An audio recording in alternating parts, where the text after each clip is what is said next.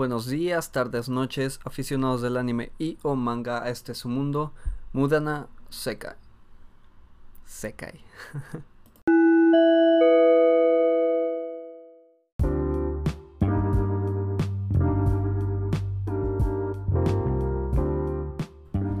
bueno, pues pasaron dos semanitas, dos semanitas desde el último episodio. Ah, me ocupé un poco y por decir poco es decir eh, un bastante. Eh, lamento si, si, hay alguien por ahí que sigue, eh, que está esperando todas las semanas porque yo saque nuevo episodio y por ver de qué rayos voy a hablar o qué nueva lista tonta se me va a, ocurrir revisar. lo siento, fue, fue una semana de, exámenes y pues ya saben, el estudio y ese tipo de cosas pues a veces nos quita un tanto de, tiempo, tiempo que espero de frutos en el futuro, pero ahorita fue... Ah, ni para qué les cuento. El chiste es que sí, eh, son dos semanitas, dos semanitas de cosas que pasaron, dos semanitas de cosas que también me di la chance de, de ver un, un par de animes, un par de películas, etcétera, etcétera. Y pues hoy como siempre, como todas las semanas, como todos los episodios, ya no voy a decir semanas porque ya fallé en una, XD. Como todos los episodios, vamos a ver un poco de noticias, eh, un poco de... de para saber qué es lo que está sucediendo, qué se viene, qué no se viene, qué se cancela. Voy a tratar de no hacer este episodio tan largo porque el último se estuvo un poco largo y no me gusta que sean tanto tiempo. Digo, está bien que tal vez haya alguien al que le guste escuchar mi melodiosa voz, pero a mí no me gusta hacerlo tanto. Hablar tanto no va conmigo. El chiste es que, pues sí, noticias, noticias rápidas. Y hoy vamos a estar hablando un tema que me pareció interesante, un tema que se me ocurrió literalmente terminando de verlo dije, tengo que hablar de esto porque pues creo que es un referente, creo que es algo que cualquier persona que ve anime o que lee manga se ha topado en algún momento, alguien te lo ha recomendado, ah, has escuchado sobre él en algún, en algún lado, X razón, Akira. Akira, eh, hablando de la película, mm, claro, también está el manga, pero bueno, hablando de la película, hace poco dije, a ver, pues tengo que, tengo que verla, es mi deber. Me chuté todo Akira y pues vamos a hablar de qué sucede con esta película y por qué es una basofia. Ah, se crean que dijeron, ya me van a tirar no, recomendada 100%, pero bueno, eso ya lo veremos más adelante. Por lo pronto, sin más dilaciones, vamos a lo que nos interesa.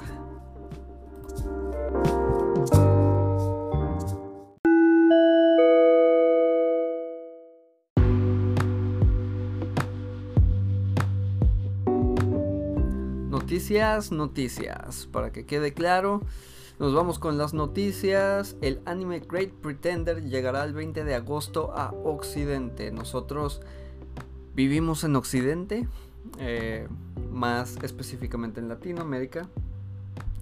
Y pues... ¿Qué? Ah, sí. Great Pretender llegará el 20 de agosto a Netflix. Eh, ha anunciado la, la emisora que Great Pretender de WIT Studio llegará el 20 de agosto fuera de Japón. La serie se estrenaba primero en Japón, el 2 de junio, con 5 primeros episodios, luego se emitieron 9 más y al último otros 16, quedando la cuarta parte de la serie pendiente con un estreno previsto para pronto.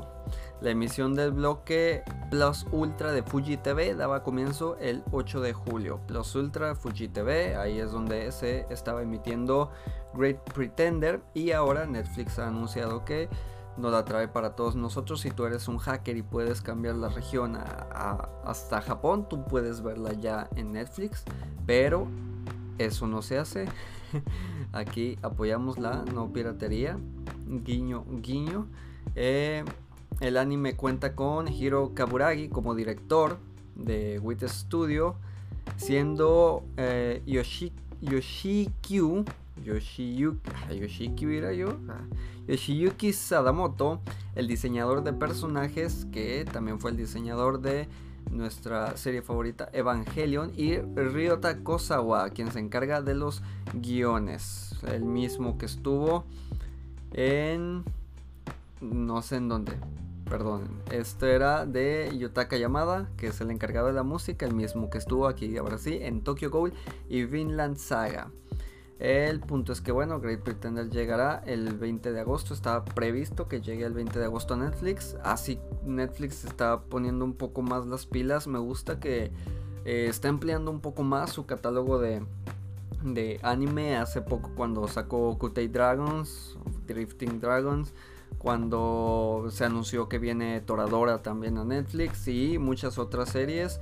Creo que se está ampliando y está haciendo un repertorio bastante completo. Eh, realmente creo que Netflix es una de las principales plataformas en donde vemos eh, pues series. Cada, la mayoría de familias tienen Netflix o quisiera tener Netflix. El punto es que es como que eh, más fácil convencer a tu familia de hey, una cuenta de Netflix, ah, diferente de, hey, si hacemos una cuenta de Crunchyroll, pues, la verdad, así que eh, es bueno que en una plataforma que no es totalmente dedicada al streaming de anime, ah, haya un repertorio tan bueno y tan variado de anime como es el que tiene Netflix y que pues se está ampliando.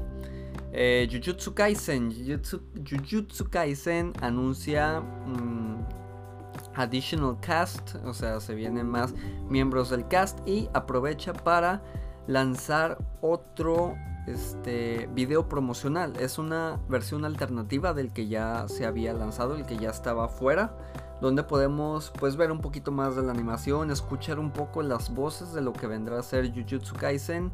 Se oye bien. Eh, y pues esta serie de un manga que eh, está siendo pues bastante tal vez no importante, tal vez no está al nivel de Spy Family o eh, estos otros mangas que son más famosos en Japón, en tierras niponas, pero también ha sido muy bien recibido por la comunidad y es un, realmente es un buen manga, va de, básicamente, y para no meterme tan profundo en la historia, peleas contra demonios, lo cual no es algo totalmente nuevo, pero pues la historia se desarrolla, claro, de, de maneras eh, distintas a las demás. Digo, no es Kimetsu no Yaiba, no es Chainsaw Man, es Jujutsu Kaisen.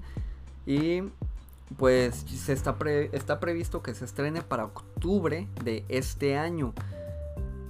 La desarrolladora de este anime eh, es Mapa quienes también están haciendo la cuarta temporada de Shingeki no Kyojin, la cual, si recordamos, también se estrenará en octubre de este año, por lo cual vamos a tener dos series de mapa en octubre. Bueno, están previstas para octubre, están sujetas a cambios, pero pues lo, lo que se espera es que en octubre tengamos tanto la cuarta temporada de Shingeki no Kyojin como la primera temporada animada de Jujutsu Kaisen y pues pendientes, pendientes por, por lo que nos puedan dar. Nos han estado dando muy buenos trabajos y con The God of High School, que es el último trabajo que, que, han sacado.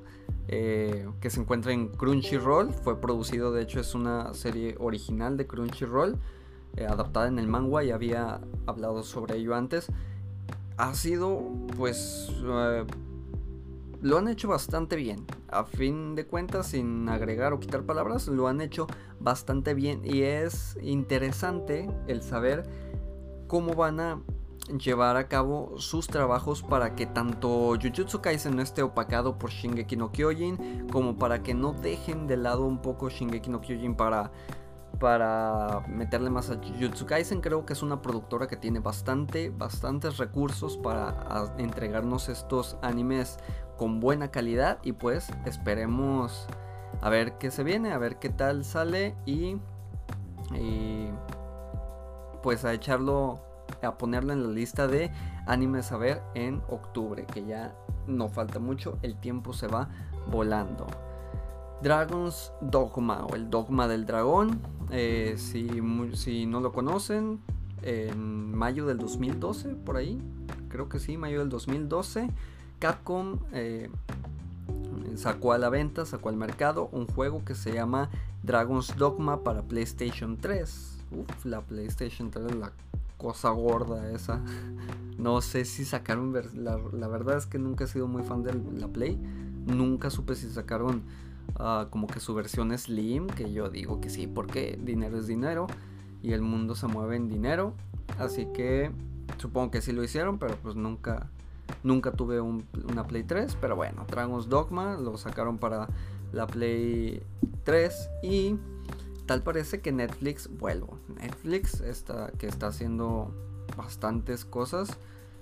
Eh, va a hacer una versión animada, una adaptación de anime de del videojuego, perdón, Dragon's Dogma. La verdad, yo no lo he jugado. Me han dicho que está, que está bueno.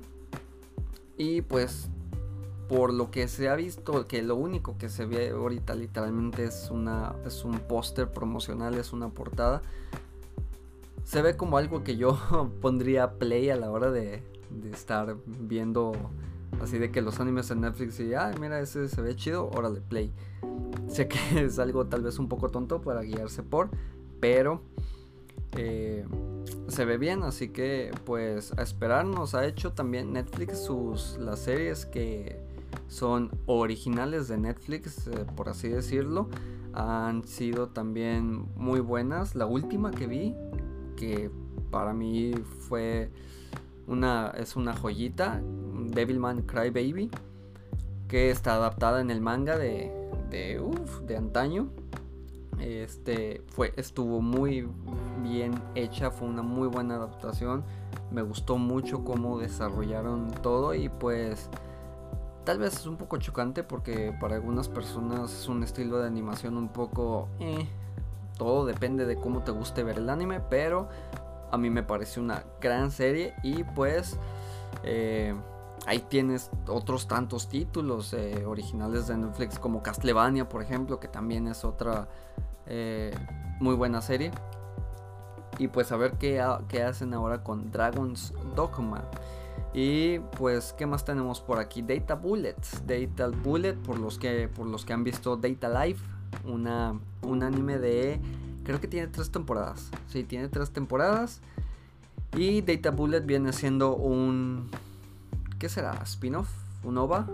Realmente no estoy muy seguro. Sé que es una novela ligera aparte de, de, del manga original de Data Life que nos lleva a la historia de Kurumi, una de las, de las personajes principales de, de Data Life.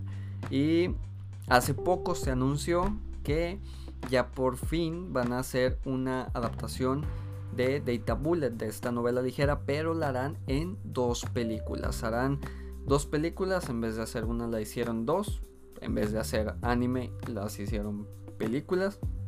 Y pues estas serán lanzadas eh, en agosto 14 y noviembre 13 respectivamente, la, 1 y la 2. Se va, se va a hacer la premier obviamente en Japón y ya de ahí pues empezará a distribuirse al mundo entero. Ya están los trailers en, línea, tú puedes ir a ponerle Data Bullet y ya te van a salir. Y pues empecé, comencé a ver Data Life hace poco. Es muchos dicen que es mala por la cuestión de la historia, no es como que se desarrolle, uy, qué cañón, me dejó con, con eh, problemas mentales serios. Pero yo creo que hay cada, un, cada serie se desarrolla en lo que es mejor. Por ejemplo, algo que tiene muy buena eh, Data Life es que la animación es casi excelsa, o sea, no tienes no tienes caras extrañas, no tienes eh, anatomía deforme al momento de la pelea. Y es un anime a gusto de verlo, ves a gusto. No es un anime que choca con la vista como muchos hacen. Eh, pero es cierto que tal vez no tiene la mejor premisa de todas. mm, no se las voy a platicar. Pueden ir a, checar de qué trata. Y pues sí, son tres temporadas, tal vez no es... Si tienes planes de, de ver otra cosa, no es eh, muy urgente. Pero pues bueno, ahí está para los que quieran ver. Y por último, ya para terminar, ah, dije que quería hacerlo corto, ¿eh? lo estoy haciendo realmente corto. Eh, una noticia un tanto chusca, a mí me pareció extraña y sí me hizo preguntarme por qué. Pero bueno, ya se hizo meme en todos lados de, esto. Yo creo que tal vez ya lo, lo más probable es que ya lo han visto. Una diputada chilena protagonizó un divertido momento en el Congreso al correr como Naruto. No sé si. Yo, digo que ya han visto el video. Es una. Literalmente una pues, señora que trae como que una capa rosa. O una suerte de capa. Mm, que está. Pues es literalmente así de una manta rosa ahí. Y se puso a correr como Naruto. Realmente no tiene mucha explicación. Este fue el pasado 17 de abril. Y pues fue aprobada fue aprobado en Chile un proyecto de ley dirigido a solventar algunos de los problemas económicos que azotan a sus ciudadanos, dada la inusual situación que vivimos este año, que como ya sabemos, el, el COVID, el coronavirus, y pues su, la principal diputada impulsora de esta iniciativa fue Pamela Giles, que al aprobarse esta ley se puso a correr como Naruto realmente no tengo idea si, si lo... Si ella sabe lo que es correr como Naruto. Digo, correr como Naruto se ha vuelto un meme a través del tiempo. Me acuerdo mucho cuando lo, de lo del rey del área 51 y que todos estaban de que corriendo como Naruto. O sea, no sé por qué se popularizó tanto, pero bueno, se popularizó. Y pues hay mucha gente que lo hace como, como toda moda, hay mucha gente que lo hace sin siquiera saber lo que está haciendo, pero sería muy, no sé, extraño, gracioso que ella lo hubiera hecho porque supiera, ¿sabes? Así como de, ah, aprobaron mi ley, me voy a poner a correr como Naruto, claro que sí. O sea, en un congreso, en un congreso chileno, o sea. No, no es por decir nada sobre Chile, no es por digo, yo vivo en México y en México se hacen cosas a veces más extrañas y más estúpidas. Pero, pues sí, es la... Con eso cerramos las noticias. Una noticia impresionante, impactante. Yo sé que valió la pena toda la sección solo por esto. Yo sé que a nadie le importa, pero quería, quería decirlo aquí.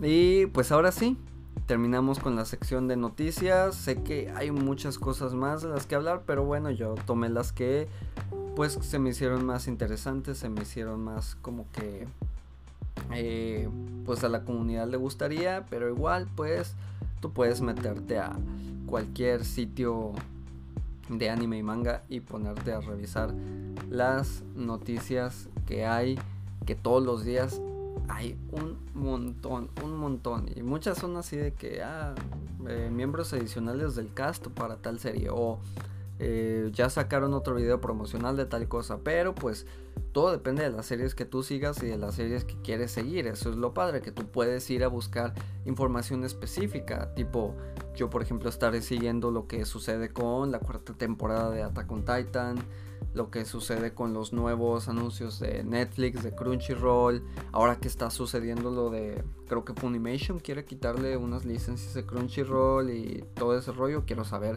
qué es lo que va a suceder, puesto yo, yo tengo... Eh, yo tengo Crunchy, tengo Netflix para poder ver, este, pues para ampliar mi catálogo, mi, mi biblioteca de anime. Entonces, si de repente llega Funimation y lo que sea que vaya a suceder, pues saber estar actualizados. Muy importante leer un consejo de su amigo y compañero, el, el tipo que hace el podcast de Mudana Sekai.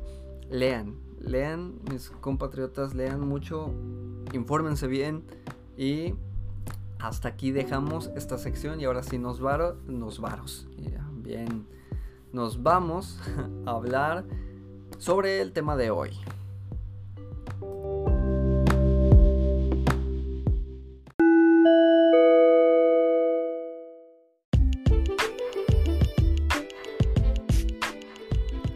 Ahora sí que se viene lo bueno, un referente a nivel mundial, un hito en la revolución de cómo se hacían las películas animadas tanto en Japón como en Occidente y un referente a este género, este género postapocalíptico, este género cyberpunk a nivel mundial, pues eh, no por nada ha sido una de las mejores, catalogada como una de las mejores películas de anime y también el manga catalogado como una de las mejores este, historias, eh, querido por muchos.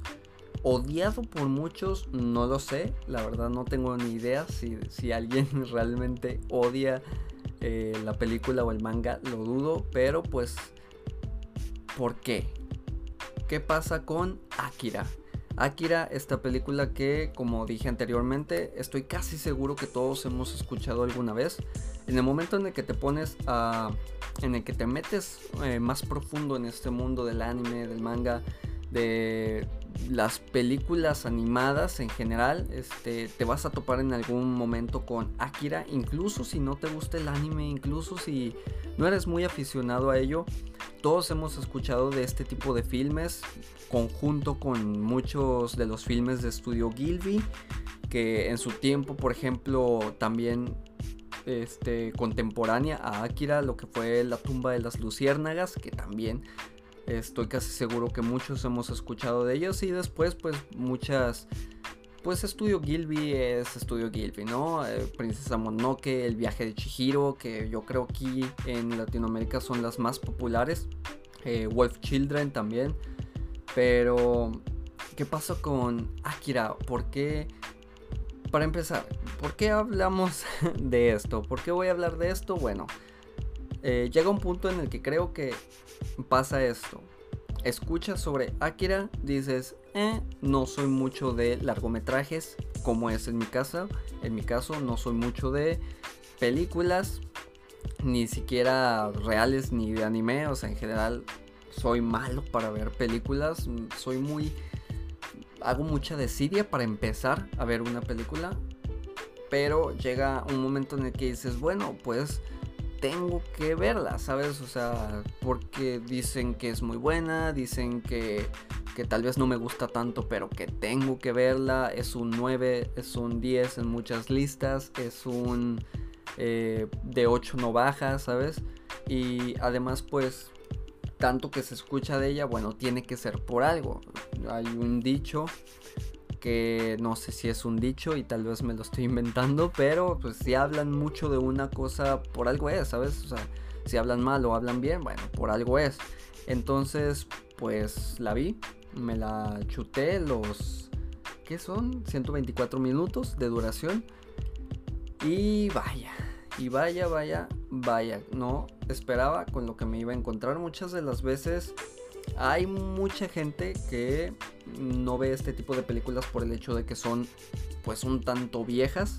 Aquí era una producción que se lanzó en 1988, es más específicamente el 16 de julio de 1998 y dicen, bueno, no me voy a encontrar tipo, si a mí me gusta mucho la animación, lo más probable es que no me guste Akira, puesto que es una animación muy vieja. Es este tipo de películas que tienen una animación un tanto extraña, que no son de mi época.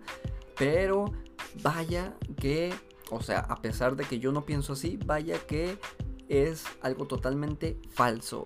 Llegas a Akira y te encuentras con una animación excelente, con una animación eh, bella, con trucos de cámara que al principio no entiendes, pero cuando llegas a, encontrarlos o te los explican, te das cuenta de cómo toda la película está pensada de manera meticulosa y especial, ¿sabes? O sea, yo no me considero un cinéfilo y no me voy a poner a decir que sí, o sea, o sí estuvo eh, bien hecha, que los ángulos y que esto y que el otro.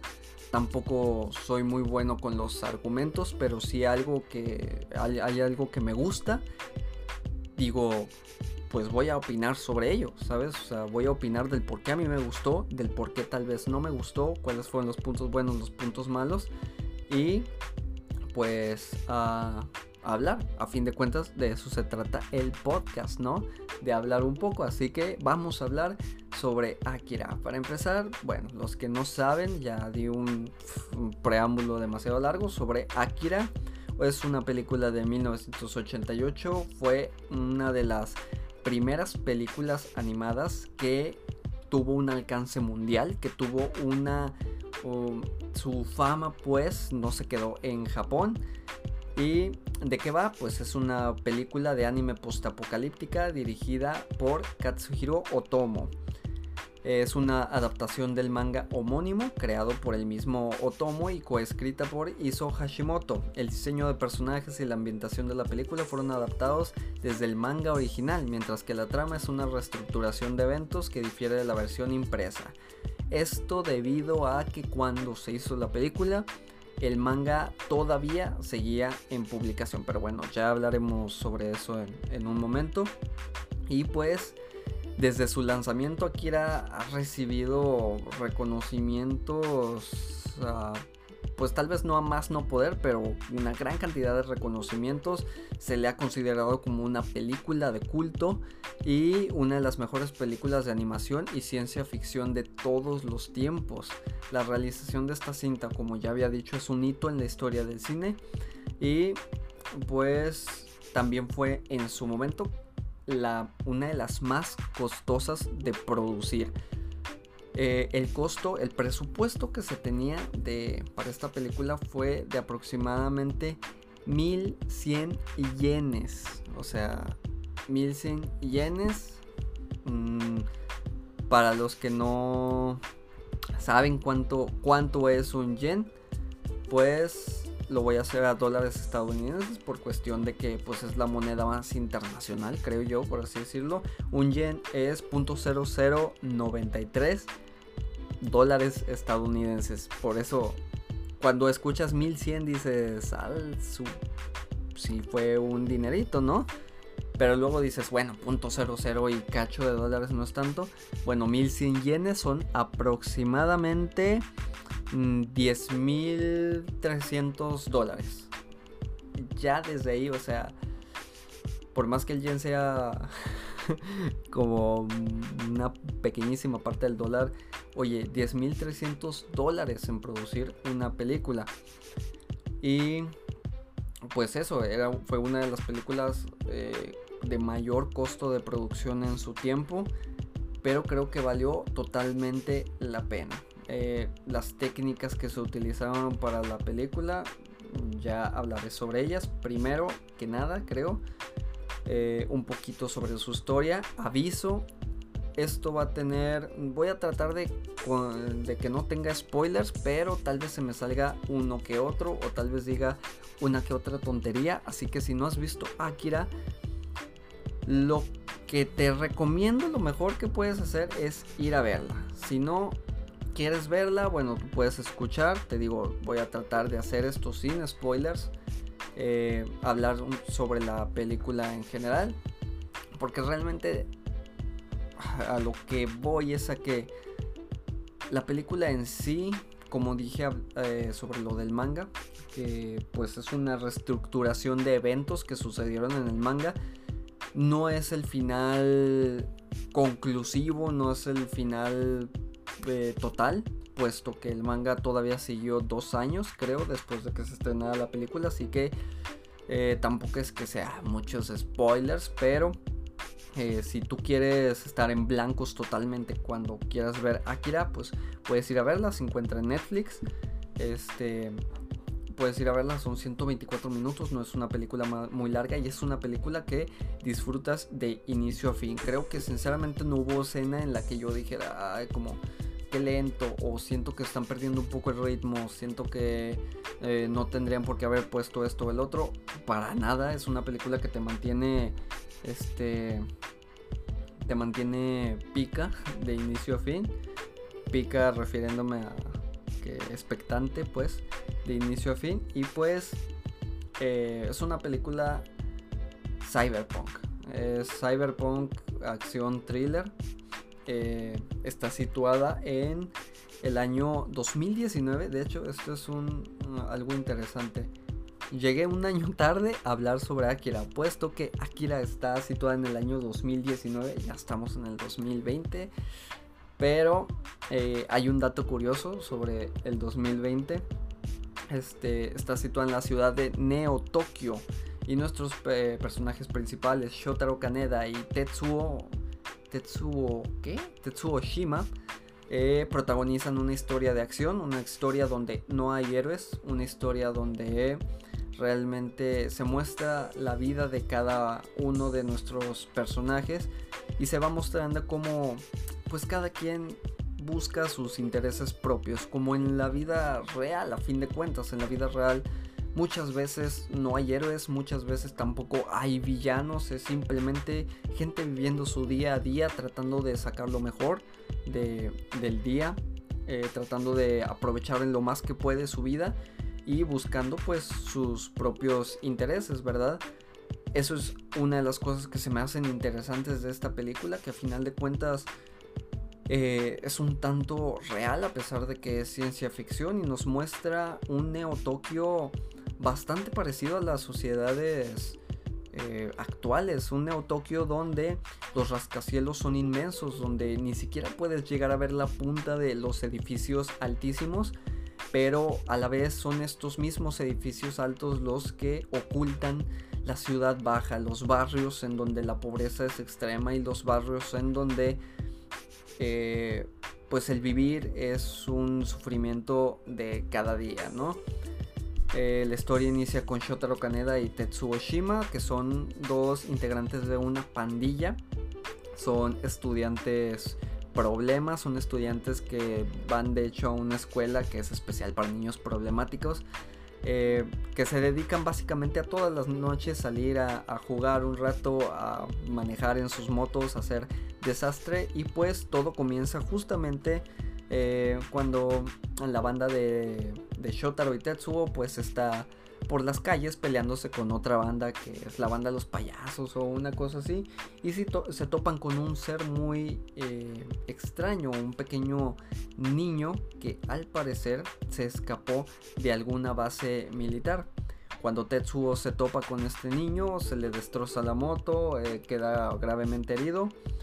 Pero es aquí donde empieza la historia, puesto que Tetsuo obtiene poderes similares a los del niño, poderes psico, psico, psíquicos, perdón, si ibas a decir psicológicos, no, siempre me confundo con esas dos palabras. el caso es que Tetsu obtiene poderes psíquicos y de aquí en adelante, pues eh, no les voy a narrar toda la película, que flojera. Eh, además creo que le quitaría mucho, si todavía tienes ganas de ir a verla y quieres, pues le quitaría mucho sabor a la película. Pero sí, trata sobre, sobre estos, las aventuras de Tetsuo y Shotaro Kaneda, casi casi. Y pues en la película, ¿qué podemos decir de ella? Pues bastante simbolismos bastantes cosas que tienes que volver a ver o volver a pensar para decir, ah, eh, esta escena se hizo pensando en que significara tal cosa, porque tal cosa y tal cosa. Eh, tipo, mm, recuerdo una escena en donde un personaje eh, muere, no les voy a decir quién, un personaje muere y si te pones a pensarlo, al último la moraleja de ese personaje era que pues él buscó el dinero y, la, la, aceptación de todos los demás, del dinero y el poder eh, desesperadamente a tal grado que llegó un punto en el que pues murió y murió con, con su maleta llena de dinero en sus manos. Traía su maleta llena de dinero y cuando muere esta cae al suelo y todo el dinero se va a tomar por saco a la calle este dándote así la, la bonita moraleja de que pues a final de cuentas nada te llevas no y a final de cuentas por más dinero que busques por más poder que busques cuando mueres todo eso se acaba como dicen en muchos lados el dinero y el poder realmente es efímero, es algo finito, algo que llega y así como llega, se va. y muchas otras cosas, porque realmente la película no va de ese tema en especial, pero te lo encuentras en ello puesto que la película va de una sociedad, una sociedad que tiene pues muchas personas y donde, donde cada persona tiene distintas cosas que hacer, distintas, distintos sueños, distintas metas y pues te vas dando cuenta de cómo cada persona va si las va cumpliendo o las deja inconclusas. Mm, simple y sencillamente así. La trama principal, hablando de Shotaro Kaneda y Tetsuo Shima, y hablando de la, los, poderes, los poderes psíquicos, a final de cuentas también tiene un mensaje bastante poderoso. Y hay una cosa de la que sí me gustaría hablar, que es no tanto de la historia de la película, sino quiero hablar un poco sobre la película, sobre por qué me parece que esta ha sido una película la cual realmente sí se merece ser llamada película de culto y un granito en eh, las películas de ciencia ficción, un granito en la historia del cine. Eh, para esto tenemos que ponernos en contexto. A ver, fíjense que como hay que irse al pasado para poder entender las bases sobre las que está sentada un sobre las que está sentado un suceso, ¿no? Estamos en el mil año, en el año, en el mil año, en el año 1988. Han pasado ¿qué será? 530 35 44 años 44 años, si no me equivoco. Una cosa así, no soy bueno con las matemáticas. Eh, han pasado 40 y pico años después de la Segunda Guerra Mundial. Estamos hablando obviamente de nuestro mundo real, nuestro mundo tangible. Han pasado ya cuarenta y tantos años después de la Segunda Guerra Mundial. Japón ha logrado levantarse de los escombros. Eh, sabemos cómo terminó Japón después de ese gran conflicto que se dio. Eh, creo que todos hemos escuchado acerca de las bombas de Hiroshima y Nagasaki, que fueron pues un capítulo triste en nuestra historia, un capítulo negro mm, que a muchos no les gustaría recordar, pues creo que nunca entenderé las decisiones de los gobiernos para nada es porque pues a fin de cuentas es cierto que terminó la guerra, pero al mismo tiempo mató millones de personas, entonces pues no sé, no sé qué decir sobre ello, el punto es que todos nos acordamos de eso. Eh, tenemos, hay gente que tenemos familiares todavía que vivieron ese momento, que vivieron esas circunstancias. Yo recuerdo de hecho haberle preguntado a mi abuela cómo, cómo vivió ella la Segunda Guerra Mundial. Aquí en mi país no fue tan fuerte el conflicto, no fue tan importante, a pesar de que estamos pegados a Estados Unidos y ellos sí se agarraron a los madrazos, pero bien.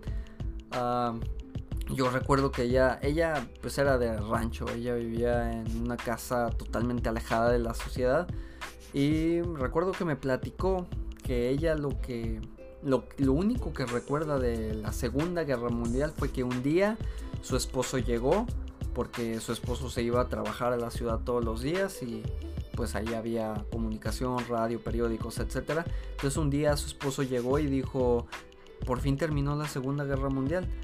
Y mi abuela literalmente se como, como que, ¿qué?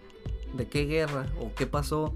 O sea, literalmente ella no sabía lo que estaba sucediendo simplemente un día le dijeron, terminó la Segunda Guerra Mundial y ya. me hubiera gustado saber más, o sea, que hubiera estado un poco más inmiscuida, pero al mismo tiempo digo, bueno, lo bueno que no estaba tanto porque, pues, el haber estado en uno de esos países que sufrió los estragos de la guerra, pues no, no es nada, supongo que no ha de haber sido nada bonito. Y pues volviendo al tema, que ya me fui un poco de largo. Japón se recupera de, estas bombas, se recupera de, la destrucción, de la masacre, porque realmente fue una masacre a final de cuentas.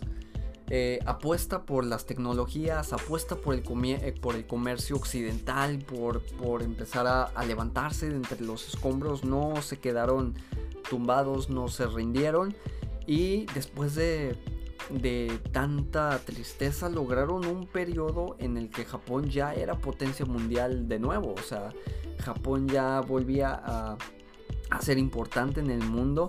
De hecho, se le conoció como la era dorada. tal me parece. No, el milagro japonés.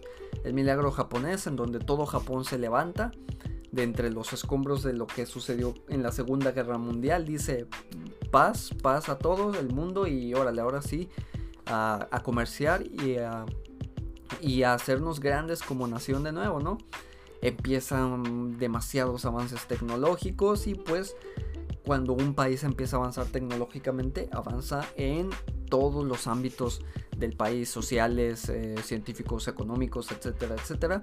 Y la, eh, el cine de animación fue una de las cosas en las que se avanzó.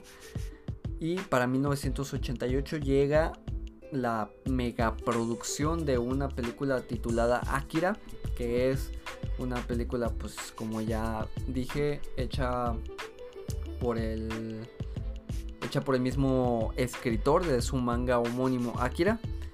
Y pues se le da un presupuesto gigantísimo, un, pues, un presupuesto que utilizaron de inicio a fin, pues tuvo muchos recursos esta película, utilizaron muchas cosas por ejemplo, una de las principales cosas que hace Akira una buena película de animación es que ellos utilizaron una eh, técnica que para ese entonces no existía en Japón. Eh, Disney ya lo hacía, pero en tierras niponas todavía no había, que es el pre-recording, que es grabar las voces antes de hacer la animación, para que así tú cuando estás haciendo la animación puedas escuchar la voz y eh, hacer las gesticulaciones del personaje un tanto más reales. De hecho, si, ven la película y se fijan atentamente en ello, es algo que se puede apreciar, como los personajes eh, se ven más reales, como no es el típico método de que ponen la cara y lo único que animan es la boca, ¿saben? Y ya sobre la animación de la boca ponen el sonido eh, fonético, sino Aquí literalmente se ve cómo la voz es una con el personaje y la animación, wow, es una animación que como yo le dije yo la vi con unos amigos y como yo les digo a ellos, esto es una de ese tipo de películas que son como un buen vino, añejan con el tiempo y se vuelven más exquisitos porque la animación de Akira, Akira a pesar de ser de de hace pues ya lleva que treinta y pico de años, de hace treinta y tantos años, sigue siendo una animación que se disfruta, sigue siendo una animación con la cual dices, wow, o sea, obvio, obviamente muchas de las películas actuales ya sobrepasaron esa animación, pero Akira no se queda atrás y no se queda como una película vieja, sino es algo que puedes ver y te va a gustar, ¿sabes? Otra de las cosas que hicieron fue que la gama de colores de Akira es totalmente eh, novedosa. Es una cuestión de que vuelvo, no, no soy muy cinéfilo y yo no sé ese tipo de cosas, pero tengo entendido que por ejemplo si se utilizaban tonos azules para las sombras, se utilizaron verdes porque se les antojó y es algo que vuelvo a lo mismo, notas. Cuando, cuando sabes de estas cosas, te fijas un poco y notas como los matices de colores de la película son, son bastante... Eh, pues te, te, dejan un buen sabor de ojos, como le digo yo. Eh, y muchas otras cosas que, pues como dije, aprovechó en lo máximo el, el presupuesto que tenía. Y eso más la gran historia que a pesar de haber concluido de una manera como que medio extraña por el hecho de que pues el manga todavía no había terminado eh, hacen de Akira una buena buena película realmente es una película que se disfruta realmente es una película que la los aficionados del anime deberían ver. Yo planeo leer el manga incluso porque quiero saber qué fue lo que sucedió eh, con Shotaro Kaneda y Tetsuo Shima después de, de la última, de después de la escena final de la película. Y pues una película que también eh, forma parte ahora de la cultura pop. Todos hemos visto alguna vez la moto, la famosa moto, la moto de Caneda, que es una como las de Tron, que es así como medio chaparra, como para acostarte. Está medio rara. Eh, pero una moto roja con estampas de. De hecho, tiene una estampa de, de Canon, la marca de cámaras. Eh, y el típico póster en donde está esta moto así parada y se ve a Caneda en un plano aéreo caminando hacia la moto y pues el título, ¿no? De Akira. Eh, si, buscas el póster en internet te van a salir las 21.000 referencias a las que, se han hecho de, de esta película.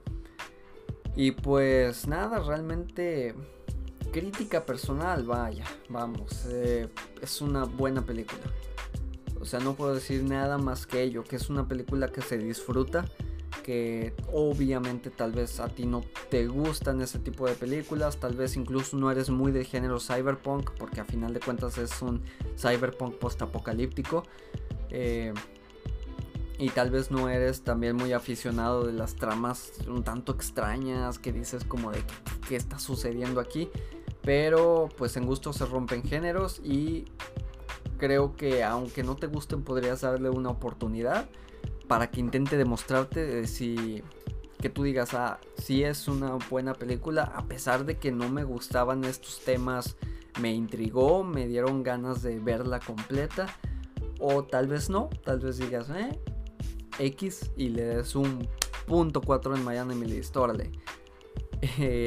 y pues por mi parte, eso, yo la disfruté bastante. Quiero, de hecho, me dieron ganas de ver eh, más de este tipo de, este tipo de películas. Eh, ¿Cómo se dice? Vi una que también está en Netflix, que también es Cyberpunk y según esto también es una de las importantes de las buenas, que es Ghost in the Shell. Y pues disculpen, se me, fue el, el show un momento. Y nada, si gustas ir a verla, como digo, está en Netflix. Es una película que refleja mucho de la cultura japonesa, que refleja mucho de lo que Japón estaba sintiendo en esos momentos, porque a final de cuentas, después del milagro japonés, sí, te recuperas de, de todo lo que sucedió, pero las cicatrices siguen ahí, o sea, las, literalmente es el único país donde se han aventado dos bombas nucleares a, sus ciudades. Entonces las cicatrices quedaron, las marcas quedaron y Japón es muy bueno contando ese tipo de historias a través del anime, a través de, de la pantalla, ¿no? Y por ejemplo Godzilla, Godzilla no es más que una referencia a las bombas nucleares y muchas otras películas. La tumba de las luciérnagas es literalmente las vivencias de un cuate que vivió en la Segunda Guerra Mundial. Y pues te enseña un poco de la cultura de Japón, de cómo ellos pensaban, de cómo ellos eh, expresaban lo que sentían en ese momento. Y como ya dije, una película que nunca va a pasar de moda. Así de simple y sencillo. Es una película que tú puedes llegar a ver en cualquier tiempo, en cualquier momento. Y tendrás algo que platicar sobre ella. ¿Te gustó o no te gustó? Pues tú coméntalo con tus amigos. Este, vela si te gusta. Hey, vamos a ver tal cosa. O si eso antes de verla, si no tienes muchas agallas como para decir, eh me da flojera ver la película y no quiero verla solo X, bla, bla, bla, puedes hablarle a tus amigos, la ven todos juntos y pues platícame también en las redes sociales cómo, cómo te fue con la película, cuando la viste, qué te pareció, qué no te pareció, si crees que soy un tonto eh, y mi opinión no cuenta, va, te la acepto, te la acepto, te compro el gol. Y pues sin más que decir, yo creo que esto fue mi análisis barra, porque no fue tanto un análisis, sinceramente, mi análisis barra plática sobre la película Akira.